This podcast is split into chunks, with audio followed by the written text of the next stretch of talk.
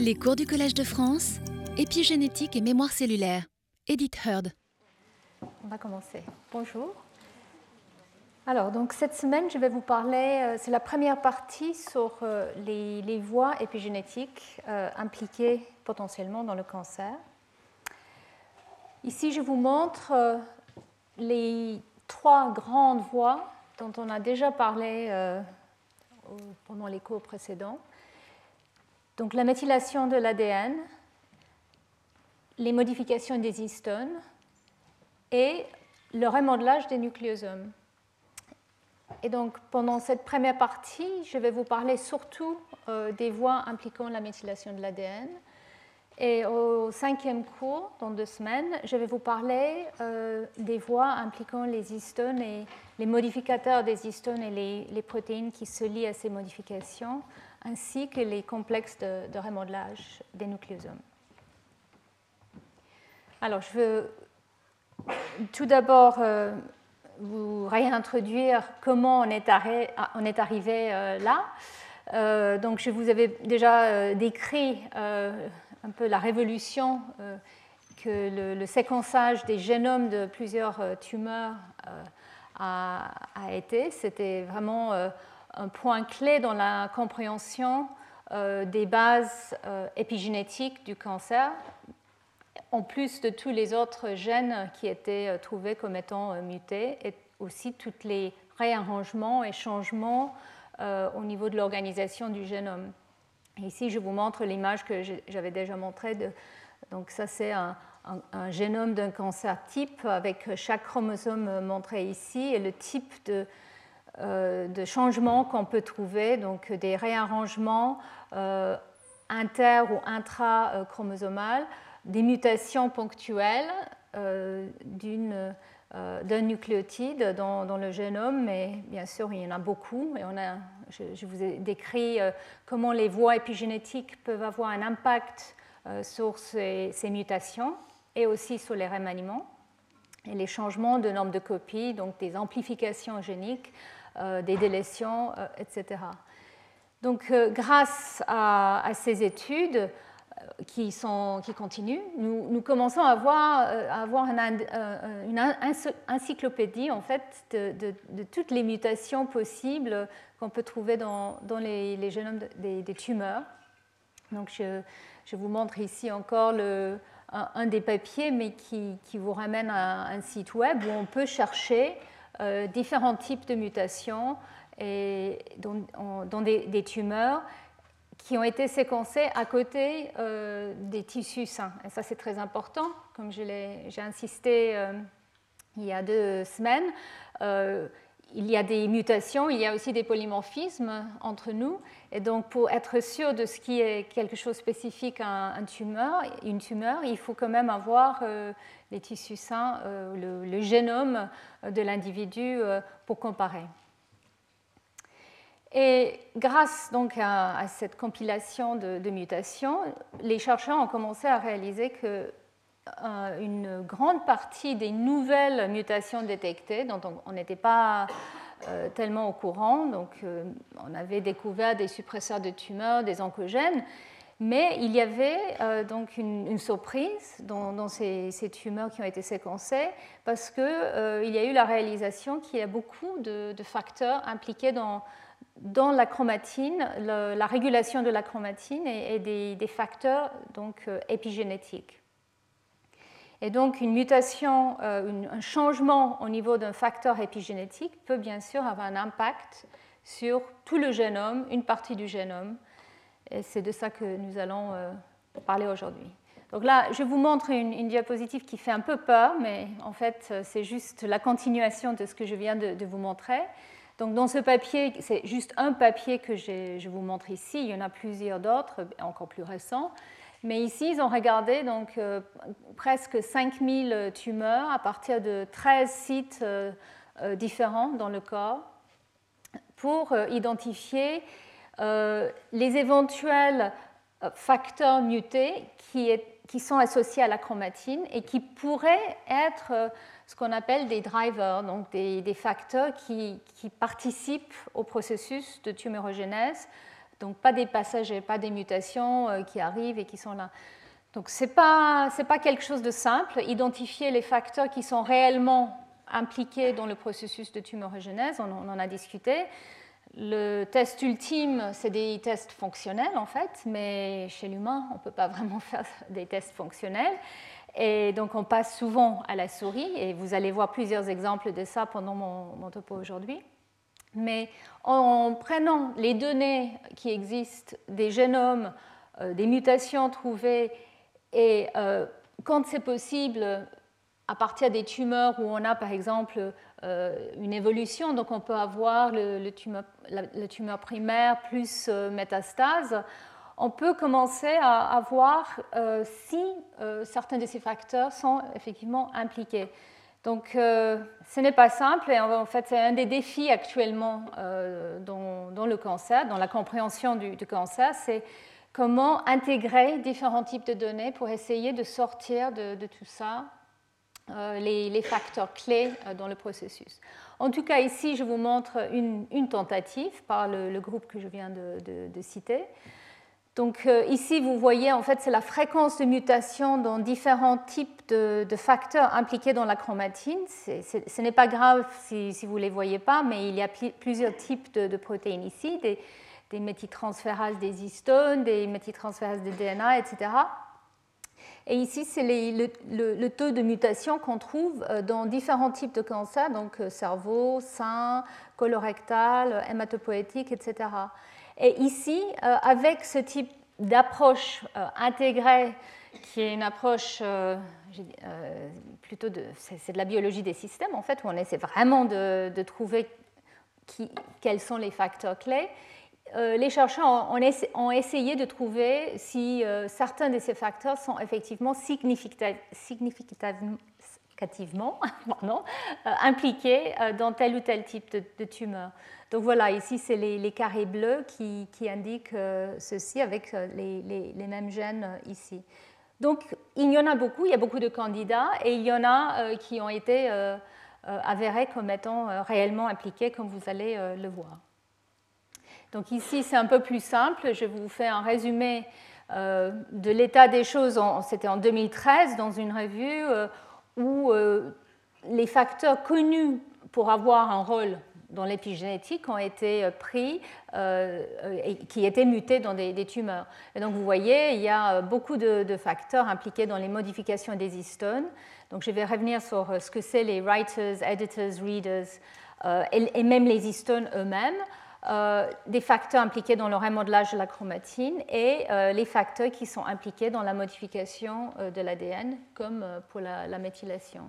Et donc, de manière très simpliste, je vous montre ce que ça veut dire. Donc, la méthylation de l'ADN, qui est donc une marque épigénétique, les modifications post-traductionnelles des, des, des histones, qui qui sont en différentes euh, euh, couleurs et qui, jouent plusieurs rôles, comme, je l'ai déjà décrit euh, très très lentement, longuement dans mes, cours précédents, et donc les facteurs de remodelage qui sont absolument essentiels pour permettre l'accès à l'ADN, soit des facteurs de transcription, des protéines qui vont reconnaître une séquence spécifique, et ou euh, les autres euh, euh, facteurs impliqués dans la modification de, la chromatine.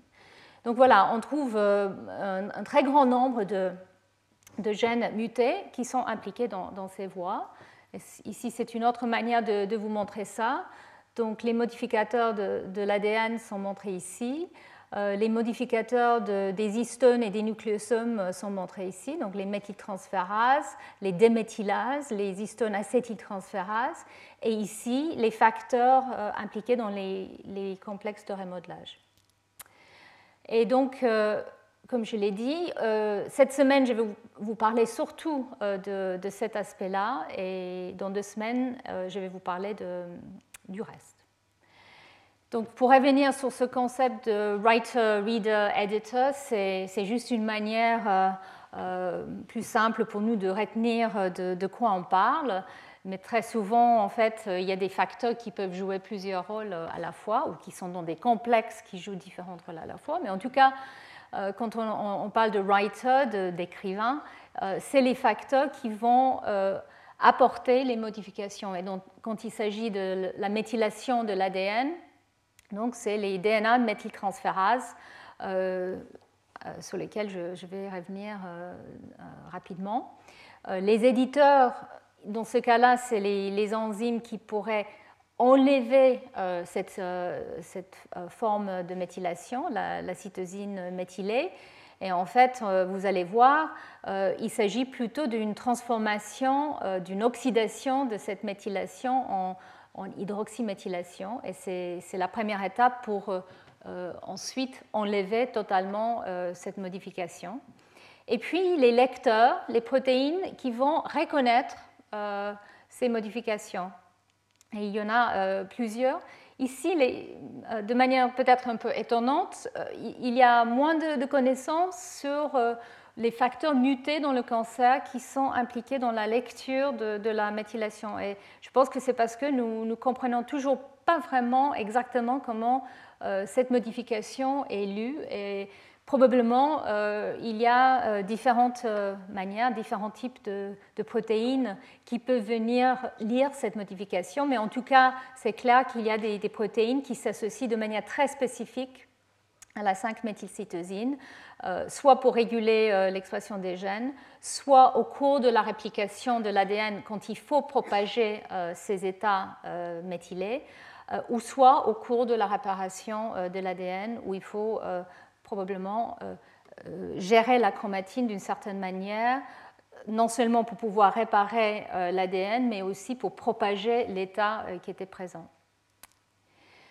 Et pour être plus précis au niveau de, donc des facteurs qui sont impliqués dans ce métabolisme des modifications de l'ADN, ici je vous montre encore les, writers, donc les méthyltransférases, DNMT1, DNMT3A et 3B, DNMT3L qui aide 3A et 3B dans ses fonctions. Les éditeurs, donc, euh, comme je l'ai dit, qui, transforment cette méthylcytosine en autre chose. Et donc là, il y en a plusieurs qui sont impliqués dans ce processus. Les, enzymes TET en particulier et IDH euh, auxquels je vais revenir.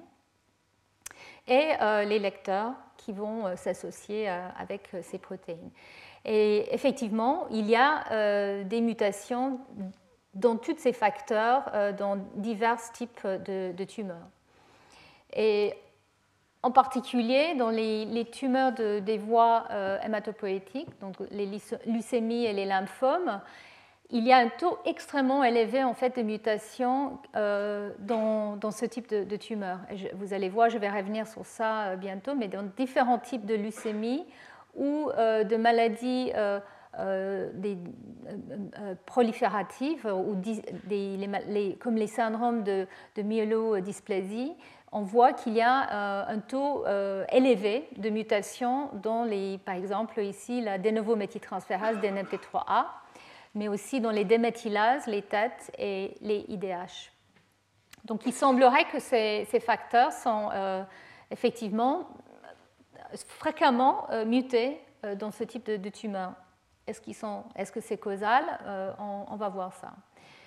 Donc ici, je vous rappelle, surtout pour ceux qui n'étaient pas là la semaine dernière, euh, les profils de méthylation d'ADN qu'on trouve euh, changés dans des tumeurs. C'est très simpliste, très générique et comme je l'ai déjà dit, en fonction des tumeurs, on voit quand même des très grandes différences, mais globalement, euh, la plupart des tumeurs montrent une hypométhylation générale quand on regarde le taux de méthylation euh, euh, généralement. Aussi de hydroxyméthylation, mais en fait, quand on regarde de manière plus précise où se trouve la méthylation et l'hydroxyméthylation, on réalise qu'il y a des changements, des, différences entre tumeurs, et ces différences sont même utilisées pour classifier les tumeurs et qui sont utilisées surtout pour les leucémies et les lymphomes euh, comme euh, des, des, profils, des biomarqueurs pronostiques qui permettent de, classifier les différents types de tumeurs et de, prévoir euh, quel type de, tumeur, comment l'évolution de, ce type de cancer va se passer. Et donc ici, je vous montre de manière un peu plus précise les profils général qu'on trouve de méthylation dans une cellule normale. Donc la méthylation de l'ADN, je vous le montre encore une fois avec ces petits ronds noirs.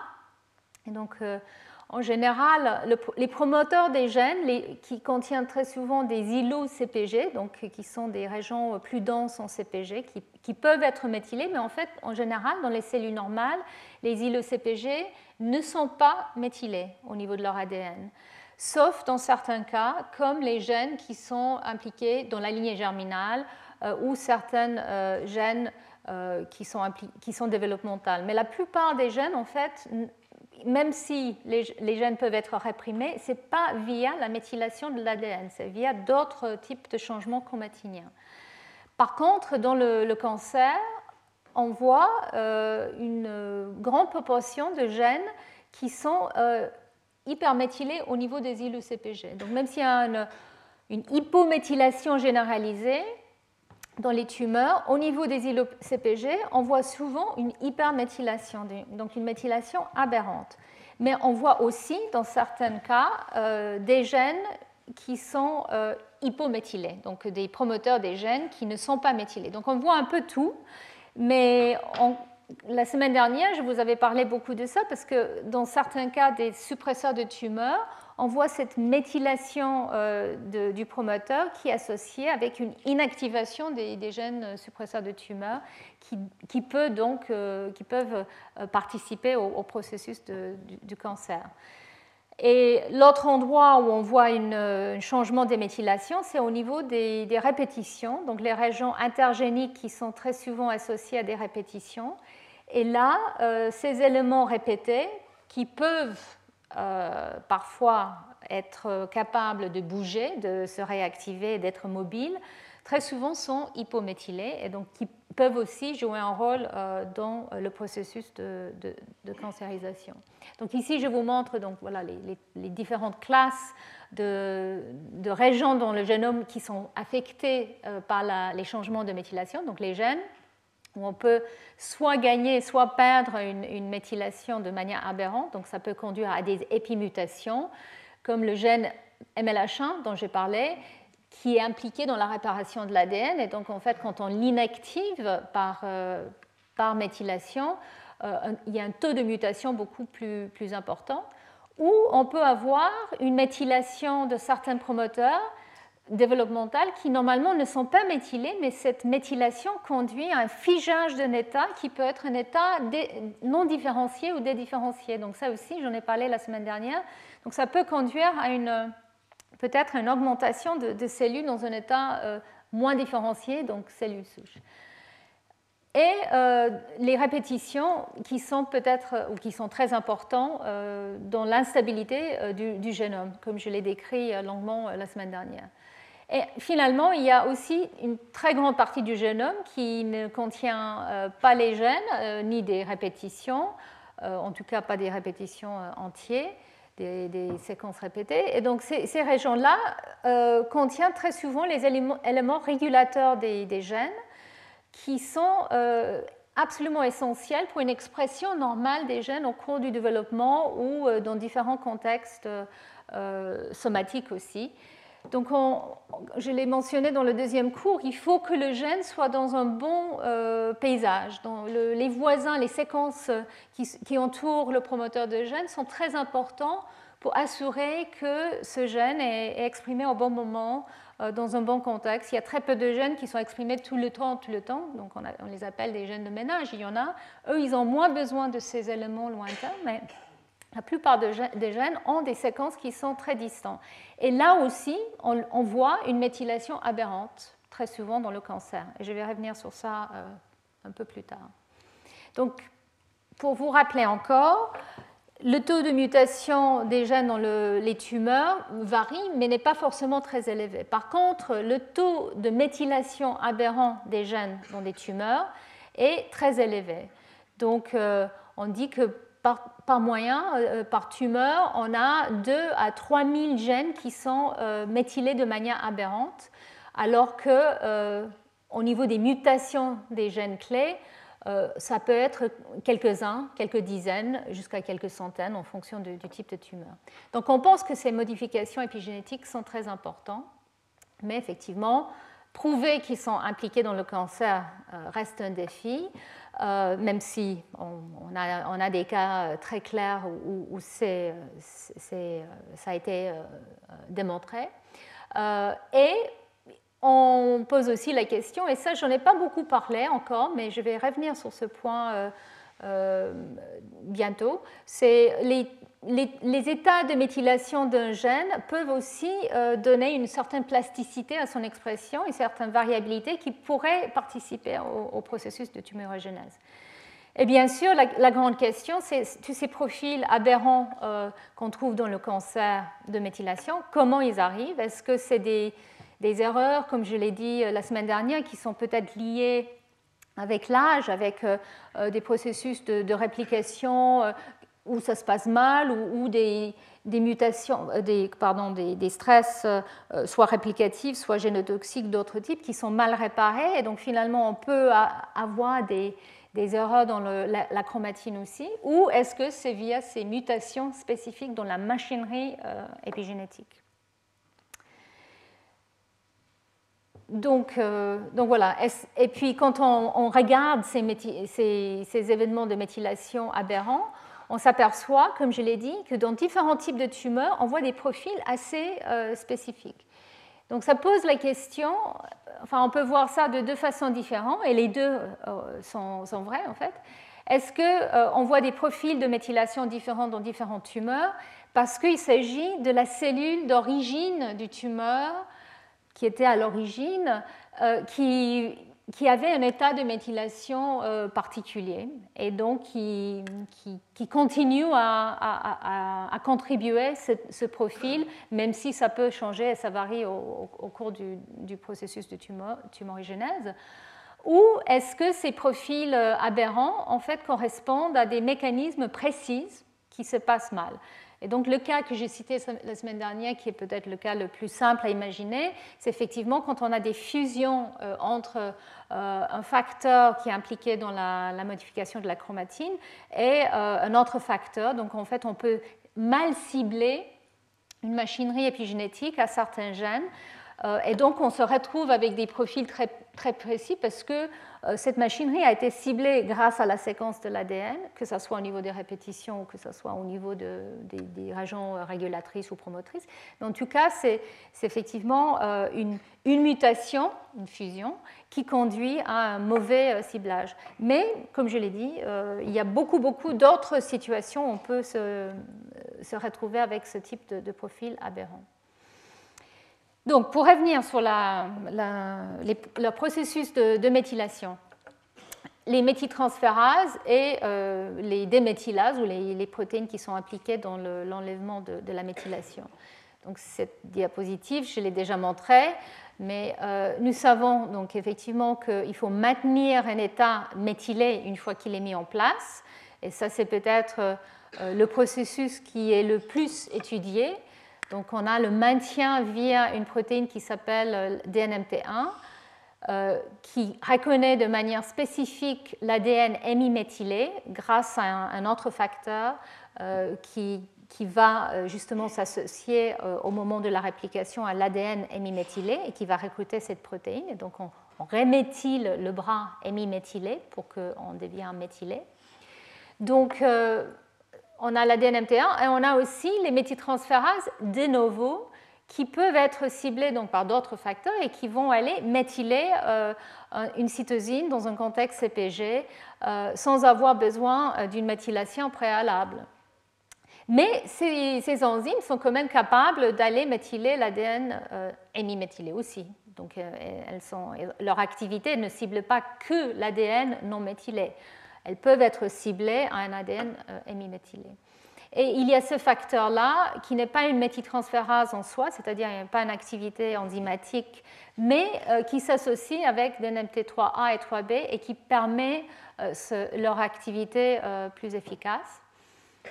Et puis, il y a ces, facteurs, les enzymes têtes, et je vais revenir sur ces enzymes bientôt, donc les 10-11 euh, translocation enzymes, vous allez voir euh, d'où ça vient, euh, ce nom, mais donc qui sont impliqués dans cette oxydation de la, de méthylcytosine en en 5-hydroxyméthylcytosine. Et donc on peut perdre la méthylation soit par une perte passive, donc en absence de DNMT1 par exemple, soit de manière active via les enzymes TET. Donc, est-ce que cette machinerie, différentes parties de cette machinerie sont vraiment impliquées dans le cancer. Alors, avant de revenir, avant de, parler plus précisément de, ça, je voulais quand même vous rappeler un peu de chimie, euh, très, très basique, mais donc euh, voilà la, cytosine, euh, la déoxycytidine qui devient méthylée grâce à l'ajout de le, S-adénosyl L-méthionine le SAM, euh, grâce à cette enzyme, les, les, méthyltransférases qui sont capables de le faire. Et donc euh, le SAM, euh, ce rajout méthyle qui, est fait, donc qui est produit, ça je ne vais pas rentrer dans les détails maintenant, mais on, en a déjà parlé. Une, des voies, c'est la voie de, folate. Donc on peut varier la, quantité de, SAM que nous avons grâce à, à, la nutrition, donc avec l'acide folique. Et donc on, transforme donc euh, euh, cette euh, cytosine en 5-méthylcytosine grâce à l'aide de, cette ces enzymes méthyltransférases. Et alors, ça, fait quoi? Cette modification en soi ne change pas grand-chose au niveau de la structure de l'ADN. la double hélice est comme il faut. Donc, quel est son rôle? Donc, je l'ai dit, je l'ai mentionné, il y a des lecteurs de cette modification.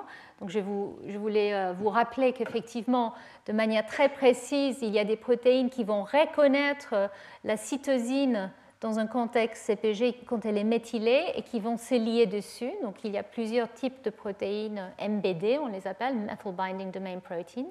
En particulier MSCP2, c'est une des protéines les plus, la plus connue puisqu'elle est euh, impliquée dans le syndrome de Rett. Euh, et ces protéines ne, probablement ne jouent pas un rôle seul, ils s'associent avec d'autres facteurs de la chromatine, comme les histones des acétylases, donc euh, les HDAC, on les appelle, ces protéines peuvent s'associer avec les MBD et vont enlever par exemple l'acétyl sur des nucléosomes, sur des histones.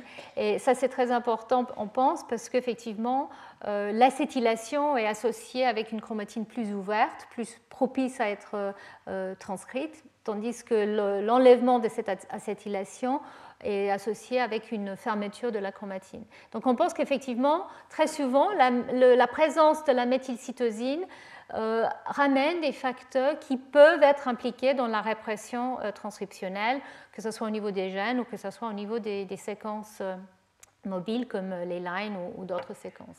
Mais il y a d'autres facteurs aussi, comme je l'ai mentionné, par exemple les facteurs qui, qui s'associent à la méthylation pour propager l'état méthylé au cours de la réplication, qui, doivent s'associer aussi de manière très spécifique à, l'ADN, euh, à, la cytosine méthylée dans un contexte d'ADN hémiméthylé. Et alors, je voulais aussi, euh, puisque je, vous parle de, la chimie, euh, je ne vais pas rentrer dans les détails aujourd'hui, mais au sixième cours, on va parler beaucoup plus des inhibiteurs. Donc, la 5-azacétidine et aussi la, la décitabine sont donc des analogues qui empêchent cette méthylation et donc euh, qui sont utilisés en clinique. Et donc ça, c'est important de savoir qu'effectivement, on peut jouer avec la méthylation euh, et ça peut être utilisé dans des traitements. Et vous allez voir qu'on euh, commence à comprendre à quel niveau ces inhibiteurs ont leur impact au niveau de la régulation du génome. Alors, donc pour revenir sur les méthyltransférases, et les déméthylases et le rôle éventuel qu'elles ont dans le cancer. Donc ça, je vous avais montré ça déjà la, semaine dernière. Euh, on sait qu'effectivement, euh, quand on perturbe DNMT1 dans des modèles murins, ça conduit à, euh, à, des tumeurs et à une instabilité du génome. Donc, comme je, vous l'avais dit, c'est important d'avoir cette protéine probablement pour méthyler les séquences euh, satellites qui se retrouvent près des centromères. Donc, euh, on, se retrouve avec des problèmes de, mitose, de ségrégation correcte des chromosomes. Donc, on a une hypométhylation des, séquences autour des, centromères. Donc, on, se retrouve avec euh, des, des, normes de chromosomes aberrants. Et aussi, au niveau des éléments répétés, on peut avoir une réactivation aberrante quand il y a l'absence de DNMT1. Mais, euh, comme je l'ai mentionné aussi la semaine dernière, il a été démontré que probablement il y a des problèmes aussi dans la réparation de l'ADN. Ça, c'est un, thème qui va revenir encore et encore. Et donc, je voulais vous montrer en fait des, données euh, récentes qui montrent qu'effectivement, en absence de DNMT1, on voit qu'il y a euh, des, problèmes aigus de réparation de l'ADN, surtout par ce processus de, mismatch repair. Et euh, il a été montré très récemment qu'effectivement, euh, les facteurs de mismatch repair recrutent DNMT1 au site d'endommage, et dans ce cas-là, d'endommagement oxydatif. Donc, quand on a une lésion due à une oxydation euh, d'un endommagement oxydatif, on voit qu'il y a une, la machinerie de réparation qui est, recrutée. MLH1, le facteur qui peut devenir lui-même méthylé, euh, et fait partie de, ces facteurs. Et euh, nous, comprenons maintenant qu'il y a plusieurs facteurs chromatiniens qui sont aussi recrutés à ces sites avec cette machinerie. Ici, je vous montre en fait que MSH6, euh, qui est un de ces, facteurs ici, qui est recruté très vite après euh, ce type de, à, ce type de, lésion, est important pour recruter DNMT1. Donc ça, c'est en dehors de la réplication. Donc les, endommagements de l'ADN vont aller recruter la machinerie de, euh, de méthylation. Alors, est-ce que c'est important? Effectivement, c'est important parce qu'en absence de ce type de, recrutement, on pense qu'on a euh, une perturbation du processus de réparation normale. Il est postulé que peut-être le rôle de DNMT1 dans ce contexte-là est de réduire la, transcription. Donc, quand il s'agit des régions qui sont en cours de transcription, peut-être il faut amener cette méthyltransférase pour euh, empêcher la transcription qui pourrait interférer autrement avec la réparation de l'ADN. Alors, c'est assez, euh, c'est un, un, domaine qui est en plein euh, exploration, donc euh, c'est plutôt des, hypothèses pour le moment. Les gens ne sont pas sûrs de, la manière que DNMT1 joue, son rôle, mais ça montre qu'effectivement, ce, type de méthyltransférase n'est pas là simplement pour maintenir un état de méthylation au cours des réplications, mais aussi pour des, situations de, réparation des, des endommagements. Et ce n'est pas le seul euh, facteur, comme, comme je l'ai dit, et je vais revenir sur ça la semaine prochaine. Il y a, comme vous voyez, euh, il peut y avoir des facteurs, euh, d'autres facteurs de la chromatine, comme les facteurs polycom et, d'autres. Et donc, en fait, on pense que quand on, on a différents types de, d'endommagement de, l'ADN, et donc ça peut être un stress oxydatif, mais ça peut être d'autres types de, stress, donc aussi des irradiations. On, on génère une situation où on va, euh, il faut réparer. Et en absence d'une réparation euh, normale, quand tous les checkpoints, les contrôles du cycle cellulaire sont présents, euh, soit on, rentre en apoptose, donc on, on arrête tout, soit on répare, mais si on ne répare pas correctement, on peut se retrouver dans une situation d'instabilité du génome et donc ça peut euh, participer dans le, dans le cancer. Donc l'hypothèse de, enfin la manière que DNMT1 joue un rôle dans la tumorigénèse est peut-être euh, en partie euh, due à ça. Une, absence de recrutement quand il y a différents types d'erreurs ou de stress qui vont endommager l'ADN sans, euh, euh, ce type de protéines peut générer des problèmes. Et euh, l'autre point que j'ai évoqué déjà, c'est qu'on peut perdre la mémoire. Donc en fait, la chromatine, quand elle est cassée ou soit un double bras ou soit simple bras, si la machinerie épigénétique n'est pas correctement recrutée, on peut se retrouver avec une situation où on perd la mémoire chromatinienne et donc on peut se retrouver avec une situation aberrante soit euh, si c'est au niveau des éléments répétés avec une réactivation des éléments répétés, soit au niveau des gènes avec une épimutation. Donc voilà pour DNMT1. donc il y a des, nouveautés, on peut dire. C'est effectivement un lien avec la réparation de l'ADN. Donc maintenant, je voulais vous parler plus des de méthyltransférases, DNMT3A et 3B. Euh, à quel point euh, ces, enzymes sont impliquées dans le, cancer. Donc il y avait une, première, euh, enfin une étude qui a été publiée par le laboratoire de Rudolf Janisch, que j'ai mentionné déjà la semaine dernière pour ses études sur DNMT1. Donc il a utilisé un modèle murin pour des tumeurs colorectales. Donc c'est une souris qui a une mutation dans le gène APC j'ai déjà parlé d'APC dès mon premier cours, je pense, ou le deuxième. Euh, donc APC est un, gène euh, qui est impliqué donc, dans le cancer. C'est un, suppresseur de tumeurs euh, classique qui est absolument critique pour le processus de, division cellulaire. Une mutation dans APC, dans un allèle d'APC, ne suffit pas pour déclencher un tumeur. Il faut un deuxième hit, donc et il faut un autre événement. Donc ici, je vous montre en fait euh, le modèle de, de Vogelstein dans les années 90 de, cette manière progressive d'évoluer un tumeur de ce type.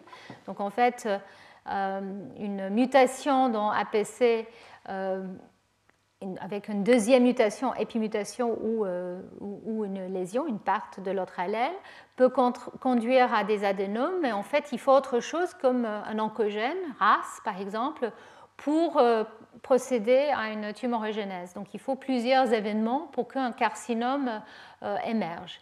Donc, ce que, ce a fait Rudolf Janisch, c'est prendre des souris qui ont une mutation dans APC sur un allèle. Et il a posé la question est-ce que ça suffit en fait de euh, déclencher une surexpression de ces de novo pour générer des tumeurs. Donc c'est euh, une, question assez euh, simple. Est-ce que en fait une partie de la machinerie épigénétique suffit pour, pousser vers des tumeurs? Et la réponse est oui pour DNMT3B et non pour DNMT3A. En fait, il a utilisé, donc là je ne vais pas rentrer dans les détails de comment faire ça chez la souris, mais chez la souris, on peut surexprimer de manière euh, très précise euh, euh, un gène dans des tissus spécifiques avec des promoteurs qu'on appelle inductibles. On peut aussi déléter des gènes de manière conditionnelle. donc dans ce cas-là, il a surexprimé DNMT3B et il a vu qu'effectivement, le taux de tumeur dans ces souris était deux fois plus élevé et il y avait une taille plus grande des, des microadénomes la même expérience avec DNMT3A euh, n'avait aucun effet. Donc, une des deux des nouveaux était capable d'induire cette augmentation de, nombre de tumeurs et de, leur taille.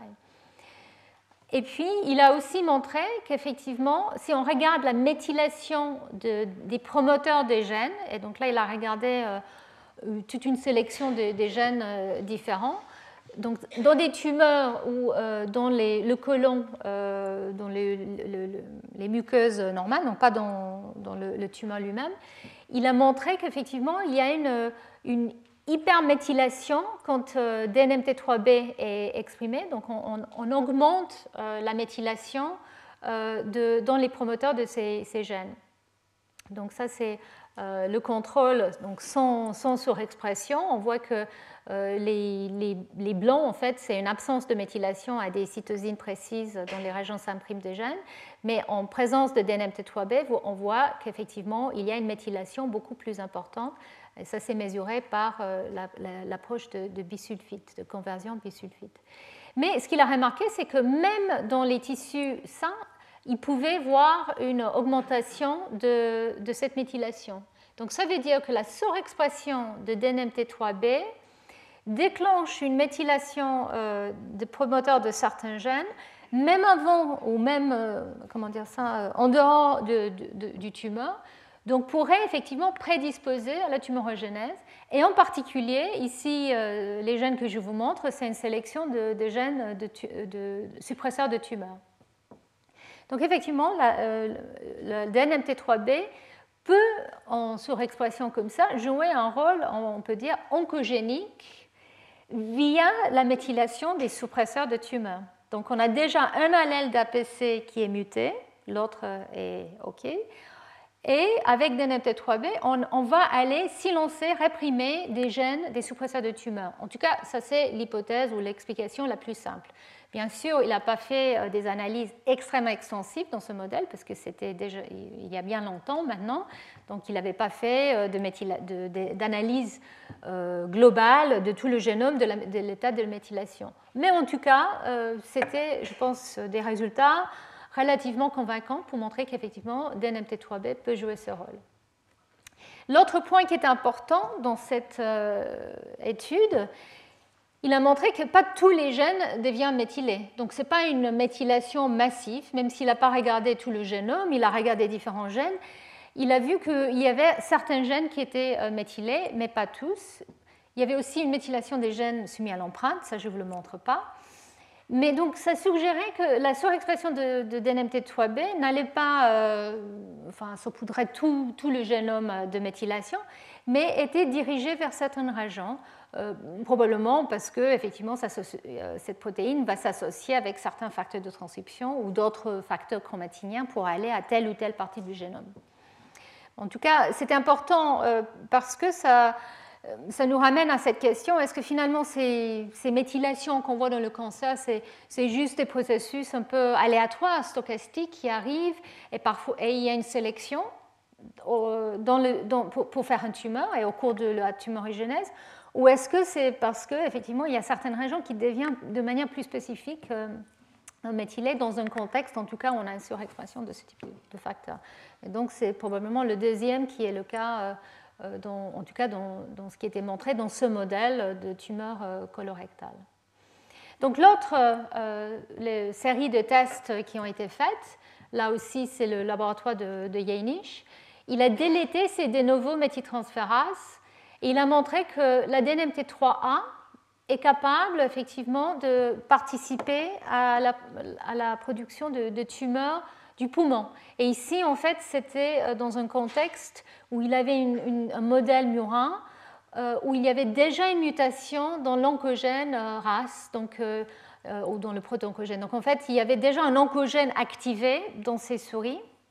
Mais en soi, ça ne suffit pas, enfin si, ça, induit des, tumeurs, mais avec une efficacité qui est moins importante que quand on enlève DNMT3A. Donc en fait, DNMT3A, euh, en absence de cette novo euh, il a pu montrer qu'il y a une, croissance et une progression euh, tumorale beaucoup plus importante qu'en présence de, de DNMT3A on n'augmente pas le nombre de tumeurs, en fait. Le nombre de tumeurs reste pareil, mais c'est euh, la vitesse à, laquelle elles, vont accroître et aussi euh, leur capacité d'aller envahir, donc euh, la capacité des cellules d'envahir et de, métastaser qui étaient affectées en absence de DNMT3. Donc dans ce cas-là, DNMT3 agit comme un suppresseur de tumeurs c'est-à-dire en absence de DNMT3, euh, on, commence à avoir une progression tumorale plus importante, mais l'absence de DNMT3A seule ne conduit pas à, des tumeurs, en tout cas dans, ce modèle. Et euh, on voit que quand il a fait la même expérience avec DNMT3B, il n'y avait pas d'effet. Donc, euh, en fait, il fallait l'oncogène RAS et l'absence de DNMT3A pour voir cet effet. Donc voilà, c'est dans la progression tumorale que DNM3A, euh, cette de novo méthyltransférase, euh, semble euh, être important, enfin pour l'empêchement de la progression tumorale. Donc l'autre modèle qui a été publié, qui a été utilisé, c'était la délétion de DNMT3A et B dans un contexte hématopoétique. Donc, comme je l'ai mentionné euh, au départ, des mutations dans DNMT3A ont été trouvées euh, dans euh, différents types de tumeurs et en particulier dans des tumeurs myéloïdes et dans des et, lymphoïdes, donc les, leucémies et les, lymphomes. En particulier, une perte de DNM3A a été trouvée dans presque la moitié des lymphomes de non-Hodgkin. Donc, ça suggère un rôle de, de DNMT3 Et il a été testé dans des, dans des, souris knockout. Donc, l'absence de DNMT3 dans une souris où DNMT3 a été délété de manière spécifique dans les, voies hématopoétiques conduit à une absence euh, normale de différenciation des, cellules souches hématopoétiques. Donc euh, ça conduit à une accumulation des, cellules euh, moins différenciées, non différenciées on peut dire. Et très clairement, la, délétion de DNM3 conduit très rapidement à, des, enfin très rapidement à des, à des, leucémies, enfin des, oui, des leucémies euh, qui, qui, sont euh, présents, comme vous voyez, au bout de 300 euh, jours, on, voit une létalité des, souris due à, ce type de, leucémie. Donc ici, vous voyez la rate d'une souris normale et la rate d'une souris où DNMT3A a été délété sur les deux allèles. Par contre, DNMT3B est rarement muté chez l'humain, en tout cas dans les, dans les leucémies et les, lymphomes. Euh, mais il a été montré qu'il y a des formes aberrantes de DNMT3B, euh, donc des isoformes euh, dues à un épissage différent. donc, et, ces, protéines-là semblent être impliquées, participer à certains types de, lymphomes, donc à des formes accélérées de, de, lymphomes qui sont induits par, par MIC. Donc en fait, quand les chercheurs ont délété les deux, donc DNMT3A et B dans ces souris. Ce qu'ils ont vu, c'est que, comme je l'ai dit, DNMT3B seul ne fait rien, mais dans un contexte où DNMT3A est déjà délété, on voit une, augmentation, enfin une, euh, efficacité, une rapidité euh, de, de, létalité plus importante. Donc il semblerait qu'effectivement, en présence, enfin en absence totale de DNMT3A, l'absence de DNM3B peut avoir un effet, va accélérer euh, la formation des, tumeurs. Donc ça, veut dire qu'effectivement, les deux de nouveau méthyltransférases semblent être impliqués, mais DNMT3A semble être plus, directement impliqué euh, dans des leucémies et, dans des lymphomes. Et alors juste pour euh, euh, revenir un peu sur qu'est-ce qui se passe en fait dans, ces lymphomes et dans ces voies hématopoétiques, parce qu'il semblerait que la méthylation, les machineries, la machinerie de méthylation est très importante dans, dans les voies hématopoétiques. Donc maintenant, il y a beaucoup d'études, et je n'ai pas le, temps pendant cette année des cours de rentrer dans ça, mais nous savons qu'effectivement, ces, ces méthyltransférases sont importants pour la, la différenciation des voies hématopoétiques. Et l'absence de DNMT3A était montrée comme étant euh, important dans euh, l'absence de, sortie du auto-renouvellement des cellules souches hématopoétiques. Mais quand les chercheurs ont regardé euh, qu'est-ce qui se passe spécifiquement dans des cellules hématopoétiques au niveau des îlots CPG, ils ont trouvé qu'il y a des gènes qui deviennent hyperméthylés et d'autres gènes qui sont hypométhylés. Donc il n'y avait pas un lien, je dirais, très, très direct. Mais euh, voilà, pour résumer un peu la manière que les, chercheurs imaginent que, ça se passe, euh, dans une cellule souche hématopoétique qui se renouvelle à un taux normal, il y a une différenciation constante qui est produite pour produire tous les différents types euh, cellulaires euh, de, dans, notre, de, notre système hématopoïétique, donc les, cellules B, les cellules euh, T, les cellules myéloïdes. Et en fait, la DNMT3A semblerait jouer un rôle dans ce processus. Et donc, en absence de DNMT3A, il semblerait que il y a une, augmentation de l'autorenouvellement de, ces cellules souches hématopoïétiques et, des défauts de différenciation.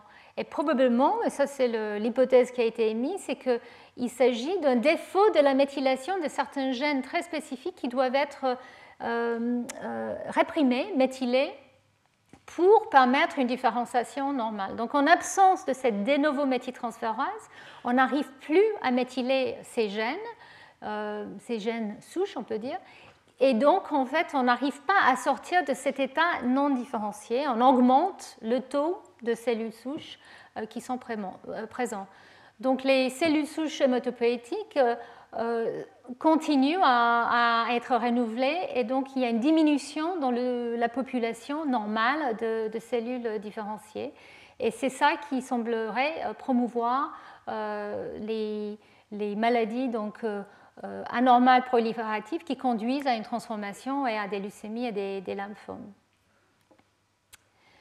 Donc là, je ne vais pas rentrer dans les détails, mais en fait, c'était pour vous montrer que, mis à part ce que je viens de vous montrer des tests fonctionnels chez la souris, euh, DNMT3A et B sembleraient jouer un rôle à plusieurs niveaux. Donc là, je vous avais parlé des gènes très spécifiquement impliqués dans euh, les cellules souches hématopoïétiques. Mais nous savons que ces euh, peuvent jouer un rôle dans la répression de différents promoteurs géniques, comme je l'ai dit euh, dès tout, au, début. Donc, au niveau des, gènes, par exemple, qui sont soumis à l'empreinte, ou les gènes qui sont exprimés que dans la lignée germinale, nous, savons que ces, ces semblent être importants. Aussi dans la répression des éléments répétés, euh, aussi pour le maintien, euh, la mise en place et le maintien des, empreintes, et euh, dans les séquences péricentriques. Donc, même si ce que je viens de vous montrer avec un modèle assez simpliste de, l'impact sur tel ou tel gène éventuel qui, pourrait être impliqué dans, dans, les leucémies, les, ces, ces peuvent avoir plusieurs rôles et on va revenir sur ça euh, plus tard. Et donc l'implication dans le cancer est, toujours, je dirais, euh, en cours de compréhension. Mais euh, je pense qu'en tout cas, grâce à ce type de modèle Murin, on est convaincu que ces, protéines jouent un rôle clé dans le cancer. Donc maintenant, je vais me retourner euh, aux enzymes qui, qui résultent dans la perte de, la méthylation euh, de la cytosine via son oxydation, dont les, enzymes têtes. Donc ça, c'était, euh, je dirais, la grande découverte dans, dans les années 2007, 8, 9. Donc c'était, euh, il y a eu la réalisation que la méthylation de la cytosine, c'était pas, on l'appelait la cinquième base. En fait, euh, elle n'était pas seule. Il y avait d'autres modifications, la 5-hydroxyméthylcytosine que, que, vous voyez euh, ici. Mais il y avait aussi d'autres modifications, et je vais revenir sur, sur cela. Et donc, la réalisation que la, 5-méthylcétosine n'était pas seule et pouvait même être transformée en d'autres modifications par les voies d'oxydation. Alors, je ne vais pas euh, vous montrer ça ici, mais en fait, l'énergie requise pour enlever euh, euh, une méthylcytosine de point de vue nucléotidique est, très importante. Par contre, si on, on fait une oxydation de cette méthylation et on produit une 5-hydroxyméthylcytosine, euh, l'énergie requise est beaucoup moins importante. Donc en fait, l'idée c'est que peut-être cette transformation de méthylcytosine en hydroxyméthylcétosine est une première étape euh, dans la perte de cette, cette marque qui est beaucoup plus simple. Alors, en fait, c'était un peu une révolution pour nous dans le monde épigénétique parce que tout le monde pensait que la méthylation de l'ADN était une marque extrêmement stable et irréversible. Et la découverte de cette, euh, euh, cette, machinerie, euh, je pense, a pas mal secoué tout le monde parce qu'effectivement, on a réalisé qu'on pouvait rajouter la méthylation et la perdre de manière active. Donc, voilà, ces enzymes têtes, je vais revenir sur euh, comment elles, fonctionnent, mais ces enzymes qui sont capables de transformer la 5-méthylcétosine en hydroxyméthylcytosine euh, et ensuite en 5-formylcytosine et en 5-carboxycytosine. Donc ces modifications progressives par oxydation euh, peuvent ensuite conduire à une part totale euh, soit euh, via une décarboxylase ou soit via une, voie de réparation qui est le, système BER ou Base Excision Repair. Donc, c'est différentes manières en fait de, se débarrasser finalement de, toute marque au niveau de, la cytosine, euh, sans avoir appel à, la réplication. Donc, la question quand les chercheurs ont découvert ces, ces différentes formes de, méthylation et d'oxydation était est-ce qu'il y a un rôle, mis à part une voie de perte de la méthylation Est-ce qu'il pourrait même avoir des lecteurs de ces modificateurs? Donc, je n'ai pas le temps. En fait, j'avais mis quelques diapositives, mais j'ai réalisé que je n'aurais pas le temps de rentrer dans les détails. Mais il y a maintenant des études qui montrent qu'effectivement, ces différentes modifications elles-mêmes peuvent recruter différents facteurs. Donc, juste un mot sur les têtes. Euh, donc, euh, je ne peux pas vous, donner beaucoup, beaucoup euh, d'informations dans, ce cours-là, mais en tout cas, il y a trois enzymes qui ont été découvertes, tête 1, tête 2 et tête 3. Et toutes les trois, elles ont un domaine catalytique qui a donc une, ce qu'on appelle une pli bêta-helix, donc double-stranded beta-helix fold, qui est absolument essentiel pour euh, cette euh, activité.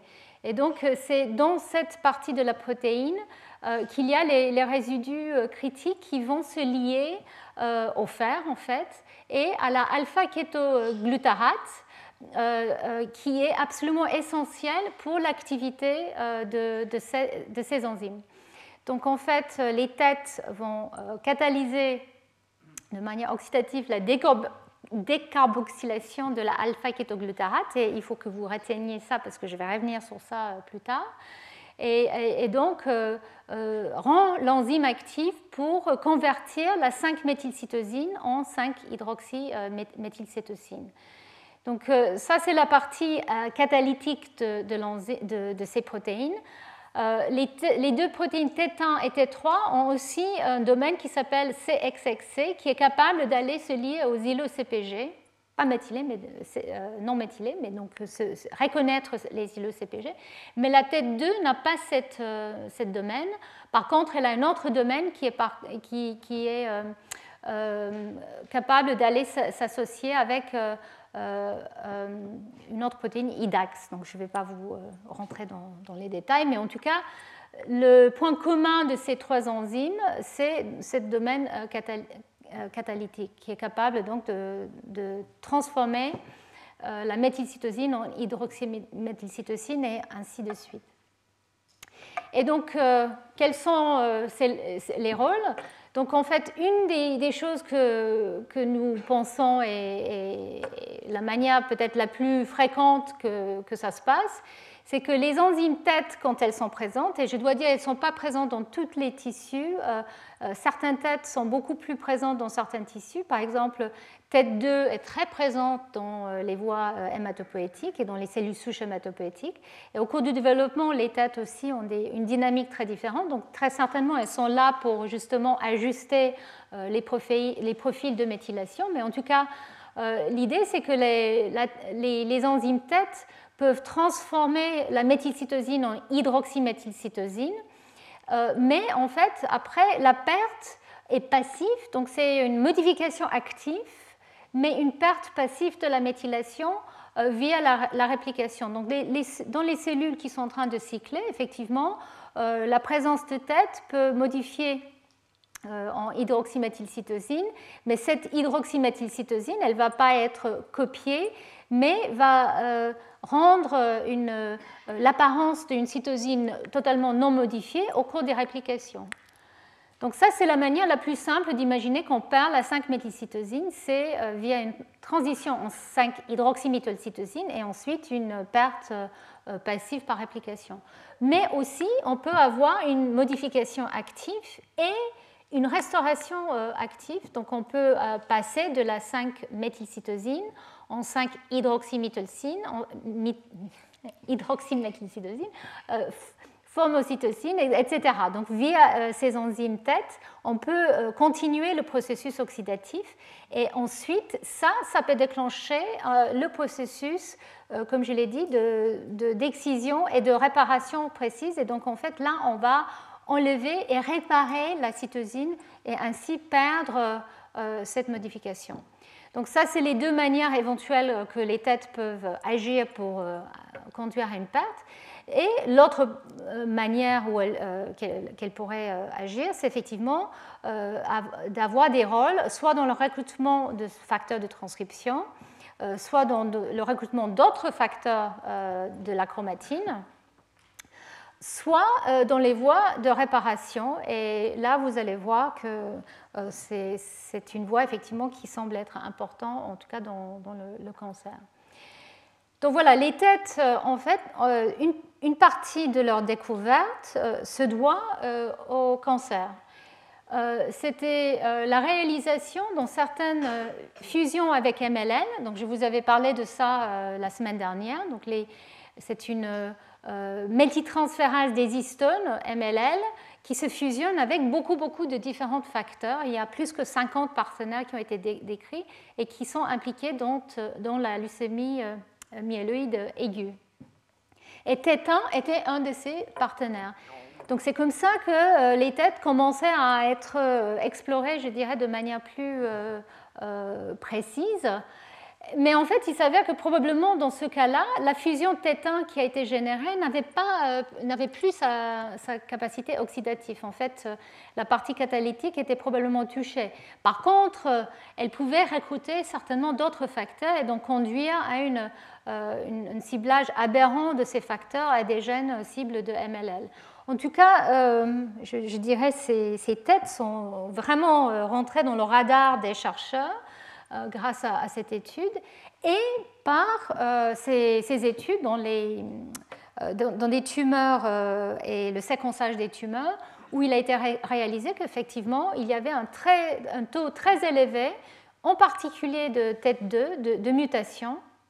De, donc, comme je l'ai mentionné tout à l'heure, euh, dans une grande partie de certains types de leucémie et euh, on voit euh, des mutations dans TET 2, moins dans TET 1 et TET 3. qui en fait, chez l'humain en tout cas, ne semblent pas aussi importants, en tout cas dans les, les, leucémies et les, les lymphomes. Mais donc euh, ces mutations dans TET2 euh, semblent être importantes pour euh, les syndromes myélodysplastiques qui conduisent ensuite à des, à des leucémies. Et donc plusieurs papiers qui ont, été publiés, en, particulier, je, vous les citer, par un groupe français, le, groupe d'Olivier Bernard, qui était un des premiers à associer TET2 à ces cancers myéloïdes. Donc alors, ce qui est important, c'est que ces, euh, conditions euh, euh, liées à ces mutations sont des cibles thérapeutiques. Donc, je vais revenir sur ça. Ça, c'est vraiment une voie très importante maintenant, parce qu'effectivement, on peut imaginer d'essayer de, traiter des patients grâce à la compréhension des, voies qui sont impliquées dans TET2. Et je vais vous montrer donc, euh, des modèles murins qui ont été créés pour essayer d'aborder le rôle des têtes dans, les, tumeurs. Euh, donc, euh, quand on délète juste une copie de tête 1 ou tête 2 ou tête 3, on ne voit pas forcément l'apparence d'une tumeur. Donc, il faut, les deux copies, il faut que les deux copies soient, soient affectées, il semblerait. Euh, ou que euh, deux allèles différents, euh, double hit, vous allez voir, des têtes soient affectées. Et je voulais quand même souligner que ces protéines sont aussi impliquées dans différents types de tumeurs, pas que dans les, leucémies. Dans les leucémies, on a plus avancé sur la compréhension de ce qu'elles font, mais en tout cas, elles sont aussi mutées dans d'autres types de tumeurs.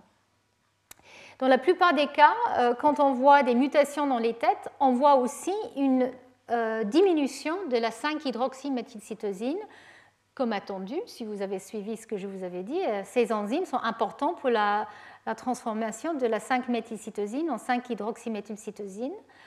Euh, on voit aussi un impact sur les autres formes, mais on ne sait pas encore si ça c'est quelque chose qui est relevant pour le cancer ou pas. Euh, et donc, euh, les mutations des têtes jouent, à, quel euh, jouent, leur rôle à quel niveau au niveau des tumeurs? Est-ce que c'est au niveau de, la méthylation de l'ADN, c'est-à-dire on, enlève la méthylation grâce à cette hydroxyméthylation d'habitude, et donc en absence des têtes, on, accumule la méthylation? Euh, donc il y a des données qui suggéraient que peut-être effectivement on a un impact en particulier dans les éléments régulateurs. Donc en fait les mutations tête pourraient affecter les îlots CPG qui ne sont pas forcément au niveau des promoteurs mais au niveau des, éléments régulateurs euh, de, certains gènes. Mais ça restait quand même euh, une question complètement ouverte. Et donc très récemment, des modèles murins commencent à être explorés. Et je vais vous parler que d'un papier, en fait, parce que pour une question de temps. Un papier qui était publié il y a quelques mois, en fait, en novembre, par le groupe de Anhana Rao, qui était une des premières, en fait, à découvrir les, les enzymes TET. Et en fait, comme je l'ai mentionné, quand on enlève juste un allèle TET, on n'a pas de phénotype, mais ce qu'elle a fait, c'est créer une souris où TET2 était déjà délétée elle a induit l'induction de TET3 euh, spécifiquement dans les compartiments hématopoétiques avec euh, un knockout conditionnel. Donc encore une fois, je ne vais pas rentrer dans les détails, mais donc ça, lui a permis d'avoir une souris qui est, qui est euh, négative pour TET2 et en plus pour TET3 euh, dans, des, voies métapoétiques. Et comme ça, elle pouvait, en, utilisant un système inductible d'interférents, elle pouvait induire donc l'absence totale de tête 2 et tête 3 euh, dans, ces voies. Alors, pourquoi tête 2 et tête 3 En fait, tête 1 n'est pas exprimée dans, les voies métapoétiques. Donc, en fait, comme ça, elle enlève toute l'activité tête en faisant ce type de, de mutation. Donc, l'élimination de tête 2 et tête 3 conduit de manière extrêmement rapide à euh, des leucémies euh, euh, avec une pénétrance totale. C'est-à-dire toutes les souris deviennent malades très rapidement. Donc ici, vous voyez le, pourcentage de survie au bout de, 20 jours après injection d'interférents pour induire la délétion de T3. Vous voyez une mortalité dans le double knockout, dans les souris qui sont doublement délétées pour T2 et T3. Euh, donc c'est très rapide. Et, euh, donc euh, elle a fait toutes les analyses qui montrent que c'est très semblable à ce qu'on voit dans les maladies chez l'humain, donc la, leucémie myéloïde aiguë et, les syndromes de dystrophie myéloïde, dysplasie pardon, myéloïde qui, qui, qui, sont le préambule à ce type de leucémie. Donc l'analyse phénotypique et transcriptive transcriptomique suggère qu'effectivement, c'est le même type de syndrome. Il y a une différenciation aberrante des cellules souches hématopoïétiques et les cellules progénitrices. Donc, ça vous rappelle peut-être quelque chose que je venais de vous voir pour DNMT3A aussi. Euh, mais ici, c'est beaucoup plus agressif que dans le cas de, de DNMT3A. Et elle voit donc euh, un, problème dans la différenciation des voies hématopoïétiques avec euh, euh, une augmentation très importante de la voie myéloïde, comme attendu, effectivement, vu le, syndrome ou vu la, maladie, la pathologie chez l'humain.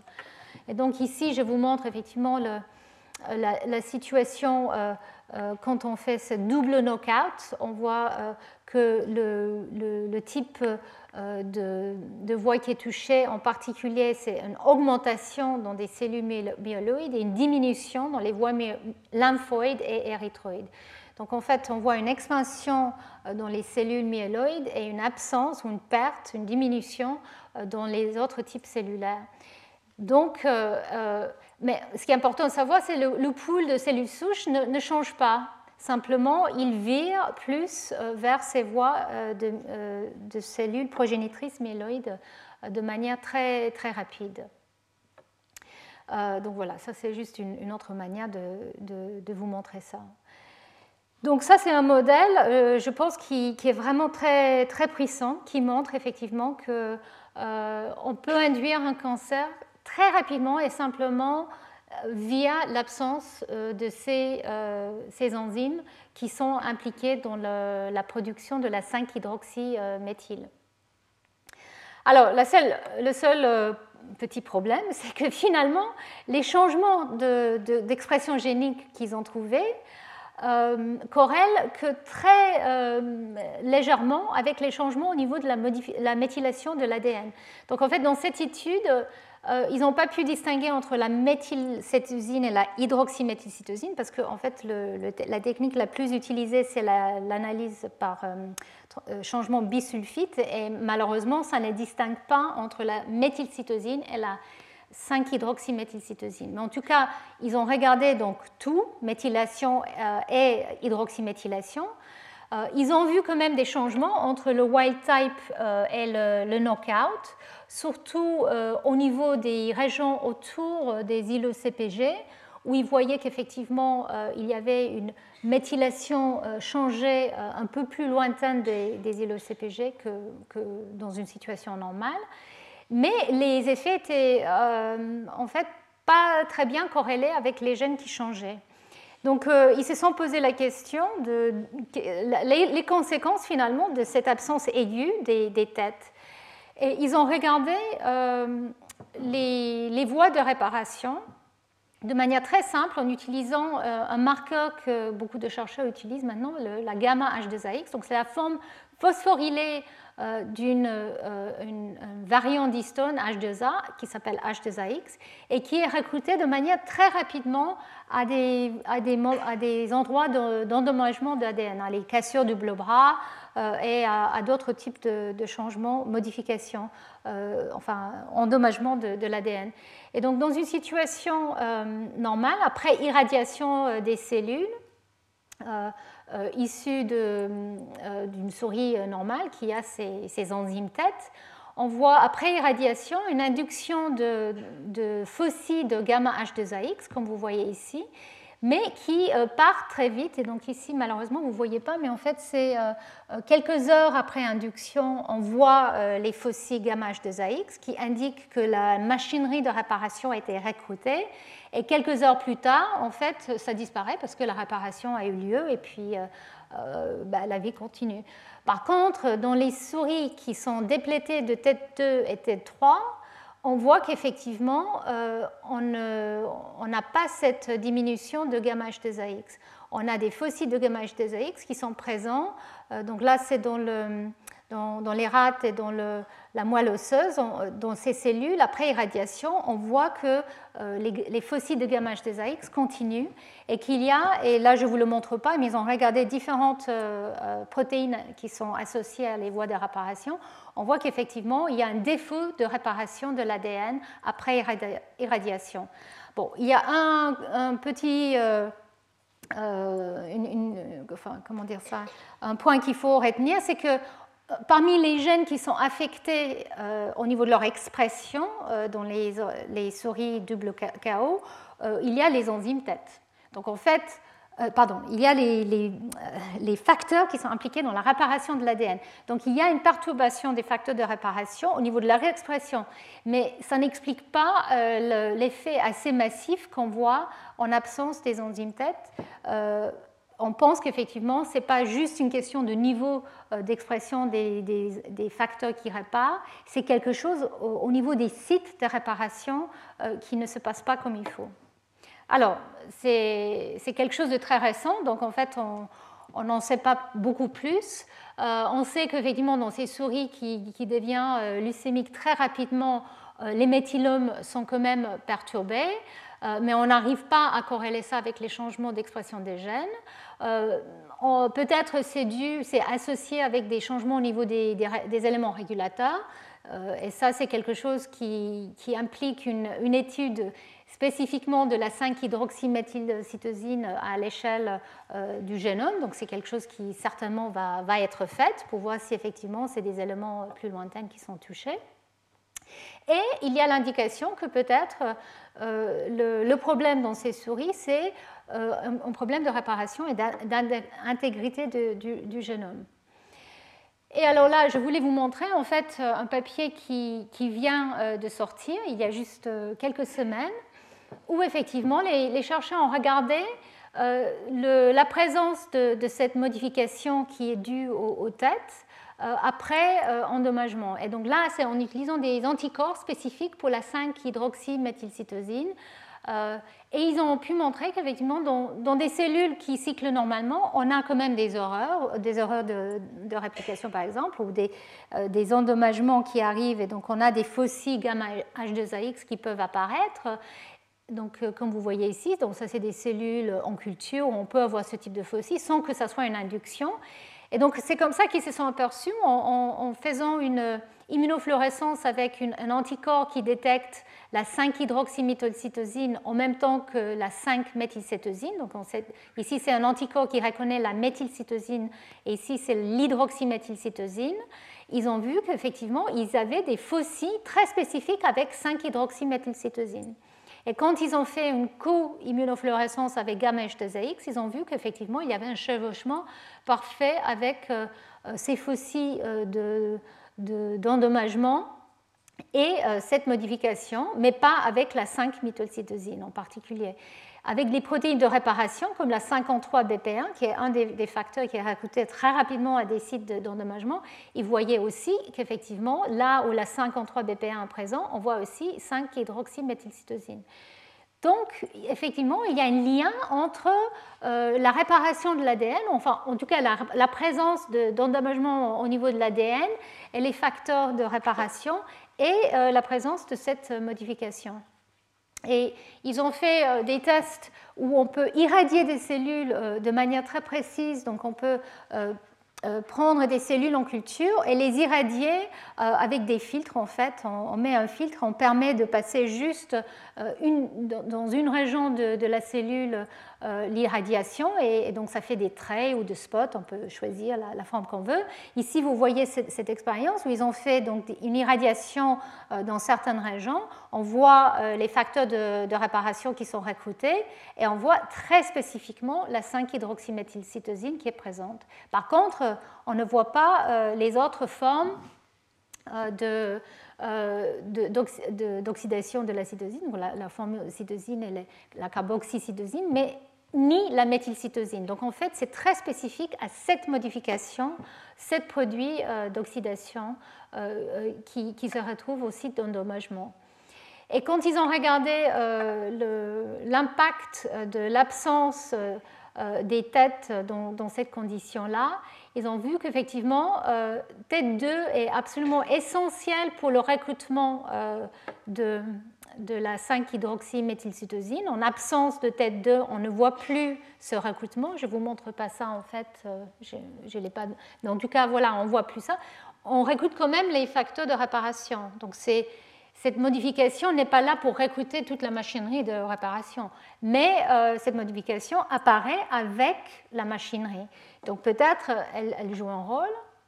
Et en effet, quand les chercheurs ont regardé euh, euh, la manière que ça se passe dans les cellules qui sont déplétées pour euh, les, enzymes TET, ils ont vu qu'il y a un problème d'intégrité du génome. Donc ils voient qu'effectivement, dans des cellules ES, cette fois-ci, euh, ils voient une augmentation des aberrations euh, chromosomales, un peu comme ce que je vous avais montré pour, pour DNMT1.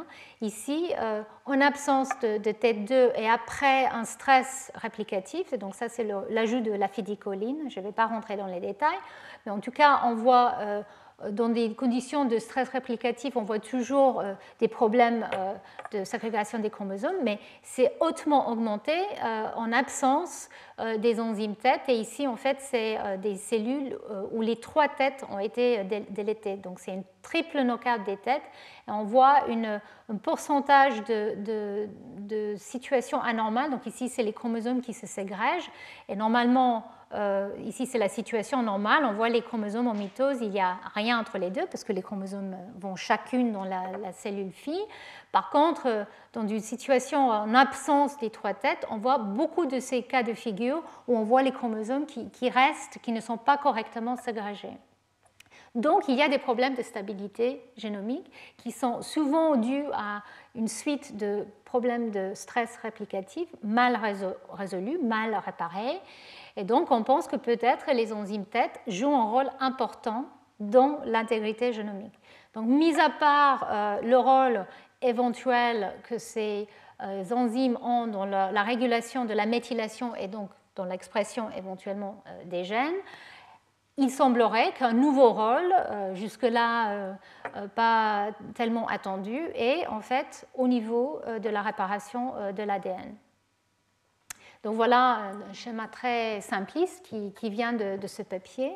Je réalise qu'en fait, je n'ai même pas cité euh, la référence, je suis désolée. Dans le support, j'aurais mis la, référence, comme ça vous allez voir. C'est un papier qui est sorti en 2016, euh, donc en janvier ou février 2016. Donc en fait, euh, ici, ça vous montre qu'effectivement, dans, en présence euh, des têtes, euh, l'endommagement de l'ADN de, différents types, irradiation ou stress réplicatif, est résolu correctement et on voit des fossiles de 5-hydroxyméthyle. Mais en absence des enzymes tête, on a des problèmes au niveau de, la ségrégation donc on peut voir très facilement comment ça peut participer, effectivement, euh, conduire au processus de, cancer lié à une instabilité génomique. Mais alors, euh, ce qu'il faut euh, donc garder en tête, c'est ce que je vous avais montré tout à l'heure, c'est que DNMT3A et TET2, l'absence des deux, donne des effets très similaires dans les voies hématopoïétiques tous les deux, l'absence de tous les deux résulte dans le cancer. Et donc il faut euh, se poser la question, est-ce que c'est au niveau de la régulation des gènes qui sont impliqués dans la, euh, renouvellement de ces cellules euh, non différentes, les cellules souches, est-ce que c'est lié aussi à une absence de réparation correcte de l'ADN dans ces cellules? Et si vous m'avez suivi, vous devez vous poser la question de comment ça marche, parce que la DNMT3, DNMT3 c'est une nouveau méthyltransférase. Donc son absence doit euh, conduire à une baisse dans la méthylation de la cytosine, tandis que la tête 2, c'est une déméthylase potentielle, et donc euh, ça doit conduire à une augmentation de la méthylcétosine. Mais l'absence de tous les deux conduit à une baisse dans le taux de hydroxyméthylcytosine. Donc en fait, on peut expliquer peut-être la similitude de, ces deux enzymes, leur rôle éventuel est via la 5-hydroxyméthylcytosine plutôt que via la 5-méthylcétosine. Tout le monde, en tout cas dans le, domaine de l'épigénétique, était focalisé sur le rôle de la 5-méthylcétosine. Mais ces données fonctionnelles suggèrent que c'est via la modification de 5 hydroxyméthylcétosine où que les choses se passent et que peut-être euh, le lien pourrait être au niveau de la réparation de l'ADN, mais euh, ça peut aussi être au niveau de la régulation euh, génique, bien sûr. Donc, donc, la toute dernière partie de, mon, exposé va être sur une, autre voie qui est impliquée dans la déméthylation éventuelle. En fait, c'était une découverte encore grâce au séquençage des, génomes. Elle a découvert qu'effectivement, il y avait des mutations euh, dans une autre série d'enzymes qui sont les isocitrates déshydrogénases. Donc ça, c'était euh, euh, une, surprise et vous allez voir, c'est un lien très, très proche avec ce que je viens de, vous montrer. Donc il y a deux gènes qui codent pour ces enzymes, IDH1 et IDH2. Et en fait, euh, les mutations dans ces gènes sont très fréquemment associées au même type de leucémie, les leucémies myéloïdes aiguës, mais aussi d'autres types de leucémies et d'autres types de cancers. Donc la prochaine fois, euh, je vais vous parler beaucoup de ces enzymes dans les glioblastomes, par exemple. Donc on sait que, donc et, contrairement aux têtes, dans, les cas des IDH 1 et 2, euh, ils agissent comme des oncogènes. En fait, c'est des gains de fonction de mutation. Donc, les mutations dans ces gènes produisent des protéines qui conduisent à la synthèse de ce qu'on appelle un oncométabolite, qui est la 2-hydroxyglutarate, à la place de la alpha-kétoglutarate. Donc, si vous vous rappelez, les enzymes TET, elles ont besoin de alpha-kétoglutarate pour la réactivité de transformation de méthylcytosine en 5-hydroxyméthosine. Et les IDH, en fait, quand elles sont mutées, conduisent, euh, normalement elles produisent l'alpha-kétoglutarate, mais quand elles sont mutées, elles ne produisent plus ça, elles produisent euh, euh, ce, produit qui en fait empêche l'activité des têtes. Donc la question, encore une fois, c'est comment est-ce que IDH1 et IDH2, les mutations de IDH1 et 2 conduisent à, à, des leucémies. Donc, en fait, cette découverte était faite avant que de, ce que je viens de, vous décrire. Donc, en 2008, euh, il y avait un des premiers papiers qui a découvert euh, les, IDH. Euh, et en 2009, enfin plusieurs papiers. Donc ici, je vous montre un des, tout premiers papiers qui a lié ces, ces, mutations et des leucémies. donc en fait, euh, des, mutations gain de fonction, comme je l'ai dit. donc, euh, il, suffit d'un changement d'une acide aminé pour changer la fonction de, ces enzymes. Hein. Euh, et donc en, regardant une cohorte de, patients euh, pardon, ça de, atteints de, ces leucémies, ils ont trouvé, et, des méthylomes, il a été trouvé qu'effectivement les mutations dans, ces facteurs est, très souvent associées et associées avec un profil très particulier, avec une hyperméthylation globale. Donc contrairement à la plupart des autres tumeurs dont je vous avais parlé, ou les hypométhylation, ici, ils ont trouvé qu'effectivement, il y a une hyperméthylation liée à ces mutations. Et donc, euh, l'expression de, ces formes mutées conduit à une augmentation de la 5-méthylcétosine euh, globale. Et ils ont pu montrer qu'effectivement, les mutations IDH1 et 2 inhibent la réaction d'hydroxylation, donc la production de la 5-hydroxyméthyle euh, qui est produite par la tête 2. Donc, Ici, je vous montre la manière que les chercheurs ont regardé. Donc, le taux de, euh, méthylation, donc en rouge, c'est plus de, méthylation. donc là, on parle de méthylcytosine. Hein. plus de méthylation, moins de méthylation. Et donc euh, ici, c'est les échantillons normaux. Et euh, en fait, ici, à chaque fois, ils ont fait une clusterisation, en fait. Donc, à chaque fois, euh, on, regarde euh, différents gènes qui sont méthylés ou pas dans différentes patients. Et en fait, vous voyez qu'il y a le taux normal de méthylation ici. Donc, ici, c'est une situation IDH mutée. Et vous voyez qu'effectivement, il y a beaucoup plus de méthylation, donc beaucoup plus de rouge et de noir que de vert euh, dans des situations mutées, que ce soit les mutants IDH ou les mutants TET. Donc effectivement, il y a un impact massif, il semblerait, euh, sur la méthylation, euh, et parce qu'ils ont fait une analyse génomoïde dans ces cas, euh, dans, ce contexte de méthylation, euh, euh, pardon, dans ce contexte de mutation dans ces, enzymes IDH1 et 2. Donc le fait qu'on voit le même type de leucémie, les mêmes profils aberrants de méthylation dans IDH2 et euh, T2, ça, conduit à penser qu'effectivement, c'est euh, les mêmes voies qui sont euh, touchées. Mais comme je l'ai dit tout à l'heure, nous ne comprenons toujours pas exactement quelles sont ces voies. Est-ce que c'est au niveau des gènes qui sont dérégulés ou est-ce que c'est au niveau de quelque chose associé à la réparation aberrante de l'ADN donc, voilà même si nous ne, comprenons, pas encore les voies précises qui sont affectées dans ces tumeurs, ce qui est clair, c'est que dans ces deux types de, mutations, euh, dans des voies IDH ou euh, les têtes, on produit un type de tumeur très spécifique. Et pour la première fois, il y a cette association donc avec le métabolisme, parce qu'effectivement, comme je l'ai dit, euh, euh, ces, enzymes euh, sont absolument critiques pour produire les métabolites qui sont associés avec l'activité de ces ces, enzymes PET, mais aussi d'autres enzymes qui ont besoin de, de, méthyler.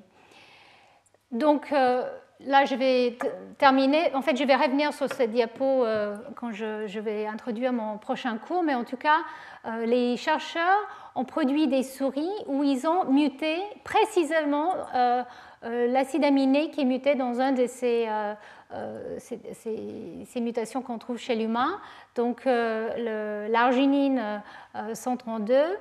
Donc ils ont produit des souris où ils ont muté cette arginine, on voit exactement le même type de phénotype. Mais on voit non seulement un effet sur la méthylation de l'ADN, mais aussi un effet sur, euh, la méthylation des histones. Donc il semblerait que ces, ces, enzymes sont importants pour la méthylation de, l'ADN, pour l'état de méthylation de l'ADN, mais aussi pour l'état euh, de méthylation euh, des histones et peut-être d'autres protéines. Donc je vais, je pense, terminer là parce que je suis déjà à, la, à 5h30, mais en tout cas, voilà, ça c'est euh, une dernière euh, étude qui a été publiée qui montre que quand on, a une mutation dans IDH et des glioblastomes, pour euh, donner un peu une idée des voies qui sont affectées, en fait, on voit que certains sites qui sont affectés ne sont pas au niveau des promoteurs, mais au niveau des séquences qui sont associées à, longue distance de, ces gènes, donc dans ces, domaines d'organisation que j'ai déjà mentionnés, qui sont les domaines d'organisation topologique. Et en fait, les chercheurs ont montré que euh, les facteurs qui s'élient à, à une signature très précise, donc un facteur qui s'appelle CTCF, est sensible à la méthylation et donc en absence de, IDH, on a une désorganisation normale de ces domaines d'interaction. Et donc, en fait, les éléments régulateurs, normalement, qui doivent aller s'associer avec certains gènes, est perturbé. Et donc, on a une activation anormale d'oncogènes due à l'absence d'IDH. Donc, je pense que là, je vais très loin et c'est peut-être un peu compliqué. Je vais revenir sur ce point-là. Mais en tout cas, le point important à retenir, c'est qu'effectivement, les mutations dans ces voies semble être critique pour l'organisation, le voisinage euh, des gènes. Donc ces éléments régulateurs sont sensibles à la méthylation, aux facteurs qui s'associent, et ça semble avoir un impact sur l'expression d'oncogènes qui pourraient euh, participer à la tumorigénèse, en tout cas dans le cas des glioblastomes. Dans les cas des leucémies, ça n'a pas été encore euh, étudié. Donc, euh, donc, voilà, euh, ici je vous remontre euh, le cycle dans lequel IDH 1 et 2 sont impliqués.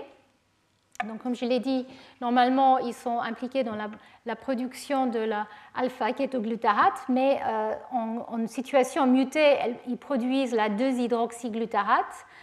Et, donc, ça empêche l'activité de plusieurs enzymes, plusieurs des méthylases comme la TET2 et d'autres euh, enzymes comme les déméthylases euh, LSD1 et des méthyltransférases. Donc en fait, il, semble absolument critique d'avoir cette voie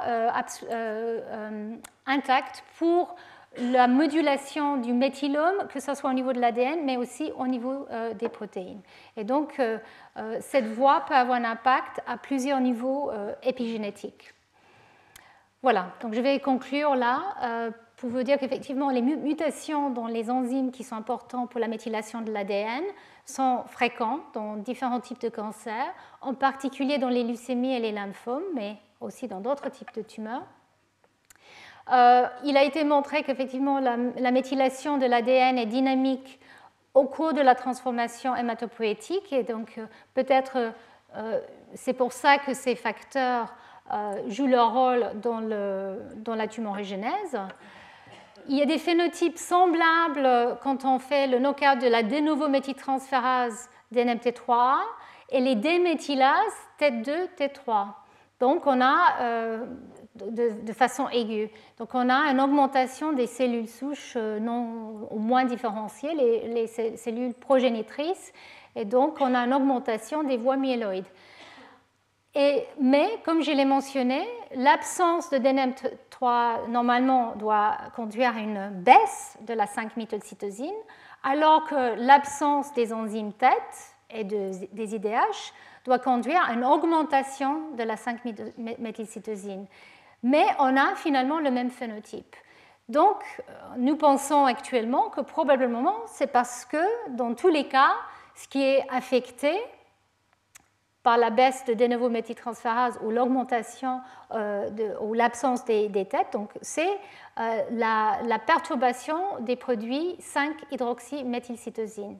Et quel est le rôle de la 5-hydroxyméthylcytosine qui conduit à la tumorogénèse? Comme je l'ai dit, est passé très très rapidement au niveau de la régulation des gènes, probablement c'est au niveau des, éléments régulateurs à longue distance et dans l'organisation du, chromosome, et aussi peut-être dans la réparation, dans les voies de réparation de l'ADN. Mais peu importe les fonctions, nous pensons que cette perturbation des voies de méthylation est très importante pour de point de vue clinique parce que ça permet de définir des sous-types euh, précis de, leucémie et de lymphome et aussi de glioblastome, comme vous allez le voir la prochaine fois. Donc ça a une valeur prognostique très importante et aussi euh, euh, une, cible thérapeutique très, très importante. Voilà. Et donc je termine ici et on va continuer sur cette même voie en touchant, comme je l'ai dit, plus à des facteurs associés aux histones et facteurs de remodelage, mais toujours avec les mêmes acteurs, comme les protéines IDH. donc dans deux semaines, parce que lundi prochain, c'est lundi de Pâques. Et donc le 4 avril, il y aura la deuxième partie de ce cours. Et le 6 avril, il y aura le dernier cours qui est consacré là euh, plus sur la partie euh, thérapeutique. Voilà, je vous remercie. Retrouvez tous les contenus du Collège de France sur www.colège-2-france.fr.